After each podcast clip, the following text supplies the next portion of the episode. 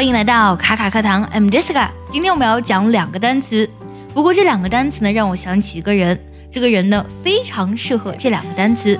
His name is Andrew Carnegie. Andrew Carnegie，你知道是谁吗？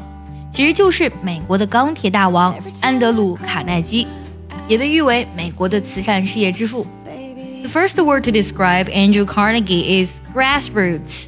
Grass 加 roots 这个单词呢，从字面上来讲都是非常好理解的，就是草根了。一八四八年，卡耐基这一家人呢刚刚移居到美国，他们当时的生活是非常辛苦的。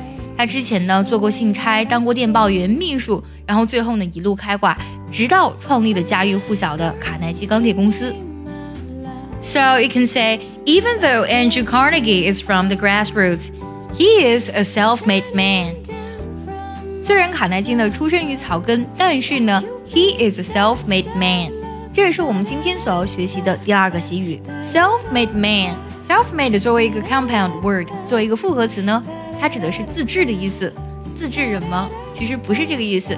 Self-made man it means a person who is rich and successful because they have worked hard, not because they were born into a rich family. Self-made man 指的是一个人因为工作非常努力呢，所以他非常有钱、非常成功，而并不是因为呢他们出生在一个富裕的家庭里。一字中文呢，我们可以理解为白手起家的人。So you can say Andrew Carnegie is the typical self-made man. He was born into a poor family, but became one of America's richest men. 安德鲁·卡耐基呢是一个典型的白手起家的人。Typical 指的是典型的意思。 He was born into a poor family. 他出身贫寒，but became one of America's richest men. 但是呢，却成为美国最有钱的人之一了。我们再整体梳理一下这个句子。Andrew Carnegie is the typical self-made man.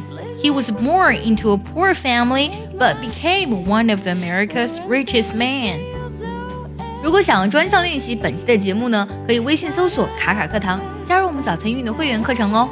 今天我们学习到了两个非常实用的表达，一个是草根 （grassroots），G R A W S R W O T S，草根 （grassroots）。另外一个呢，指的是白手起家的人 （self-made man）。最后呢，我们结合今天所学呢，来翻译一下这个句子。如果你知道它什么意思，记得留言告诉我哦。My father was a self-made man.